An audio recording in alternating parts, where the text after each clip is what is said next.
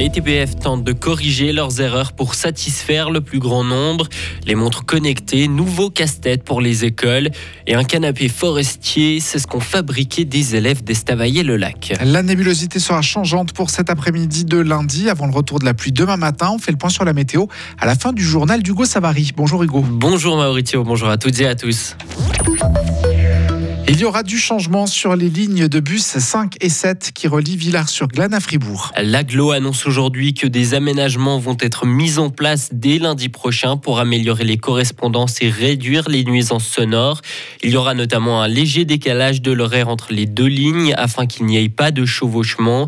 Cette mesure doit permettre aux utilisateurs de la ligne 7 de changer de bus à la hauteur du quartier de Beaumont pour arriver plus vite à la gare de Fribourg sans devoir passer par Pérol.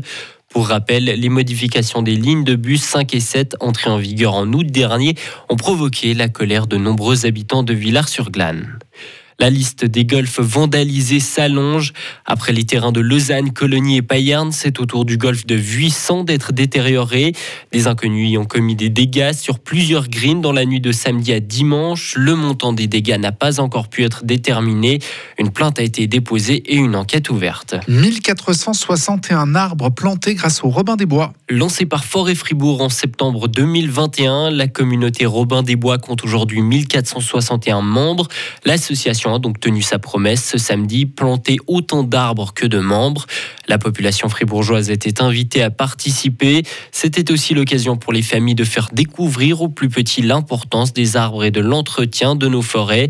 Alice Ebi est venue avec ses deux enfants. Alors je pense que c'est important pour euh, les enfants de voir ben, que la forêt, elle vit, qu'il faut l'entretenir, qu'il faut en prendre soin, que si on s'en occupe pas, c'est une forêt dans laquelle on peut pas vivre, on peut pas marcher, on peut pas se promener, on peut pas se balader. Alors que là, on est en train justement de l'entretenir pour que ben, la végétation grandisse mieux, que la faune, la flore se développe et puis que ben, les animaux puissent aussi grandir euh, le mieux possible. Et d'ailleurs, les forestiers en herbe ont également pu apprendre quelques règles, euh, quelques règles élémentaires pour protéger leurs arbres fraîchement plantés. On retrouve Alice Eby. Oui, alors ce qu'il nous a appris aujourd'hui, c'est le chêne. Il doit être protégé des chevreuils. Donc ça, je ne connaissais pas du tout. Le chevreuil, en fait, s'il se rend compte que l'arbre n'est pas d'ici, en fait, il vient se frotter à l'arbre et ça détruit l'arbre. En fait, ça, bah, l'abîme, ça le tord et puis bah, ça fait que l'arbre ne peut pas pousser. C'est pour ça qu'on installe ces protections autour des arbres.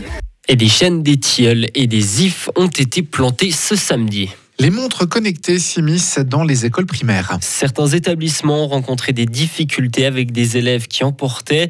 Pourtant, ces objets doivent rester éteints durant le temps scolaire, sauf exception. Ces écoles ont envoyé un courrier aux parents pour les rendre attentifs aux perturbations que ces appareils électroniques peuvent causer. Amael Steffen. La loi scolaire interdit l'utilisation d'appareils électroniques à l'école. Si cela semble assez clair avec un téléphone portable, ce n'est pas toujours le cas avec les montres connectées. Un exemple problématique, les parents protecteurs qui souhaitent surveiller leur enfant en permanence. La direction de la formation indique qu'il est déjà arrivé qu'une maman appelle l'enseignante car elle estimait que sa fille n'avait pas fait assez de mouvements durant son temps scolaire. Les établissements doivent donc rappeler l'interdiction de ces appareils, voire de les confisquer si cela n'est pas respecté. Pour éviter tout problème, des écoles demandent aux élèves de les laisser dans un sac ou de les déposer dans un endroit précis. Selon la direction de la formation, le nombre de cas problématiques reste faible. Elle ajoute que toute publication de photos ou de vidéos est interdite sans le consentement des personnes impliquées. Les évacuations se poursuivent ce lundi au Soudan. Plus de 1000 ressortissants de l'Union européenne ont été évacués du pays, a annoncé le chef de la diplomatie européenne Joseph Borrell. Hier, deux avions militaires français transportant 200 passagers de différentes nationalités ont atterri à Djibouti, tandis que l'Égypte a annoncé l'évacuation par voie terrestre de plus de 400 étrangers. Les violences dans le pays ont fait plus de 420 morts et 3700 blessés selon l'Organisation mondiale de la santé, dans la capitale Khartoum et au Darfour. Une attaque de drone a été repoussée par la Russie, affirmation du Kremlin. Le raid visait le port de Sébastopol en Crimée annexée. Il s'agit du quartier général de la flotte russe en mer Noire.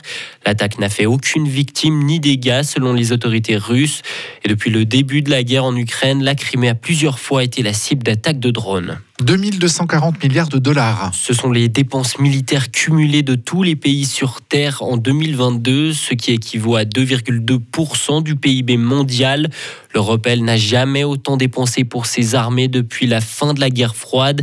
Cette progression record depuis plus de 30 ans a été logiquement euh, dopée par la guerre en Ukraine. Pouvoir accéder à un canapé forestier avec son fauteuil roulant. Des élèves du centre éducatif et pédagogique d'Estavayer-le-Lac ont dessiné et construit une grande cabane ronde en bois pour des élèves des Buissonnais. Les jeunes d'Estavayer ont mis leur imagination au service de leurs camarades en situation de handicap. Ils ont par exemple pensé à mettre un tapis pour que les personnes en chaise roulante puissent facilement accéder à l'intérieur du canapé forestier. Ce projet a vu le jour à Bonnefontaine sur le site de l'association Au fil de Londena. Valentine Tingli est membre de cette association. Alors l'idée maintenant, c'est que les classes qui viennent de manière régulière ici à Londres puissent euh, expérimenter, puissent euh, investir le, lieu, le décorer puisqu'on aura une petite inauguration euh, là au mois de, juin. Ça sera l'occasion aussi pour les invités de découvrir toute la créativité des élèves qui viennent ici à Londres. Et puis petit à petit, c'est de créer des liens entre les classes des enfants avec et sans handicap venant d'horizons, de, lieux différents et de pouvoir créer des moments autour du feu, autour de la nature au fil des saisons. Et d'ici un peu plus d'une vingtaine de minutes, nous vous proposons d'entendre la réaction des élèves des Buissonnais qui découvrent le canapé forestier inclusif pour la toute première fois en compagnie de leurs camarades d'Estavayer. Retrouvez toute l'info sur frappe et frappe.ch.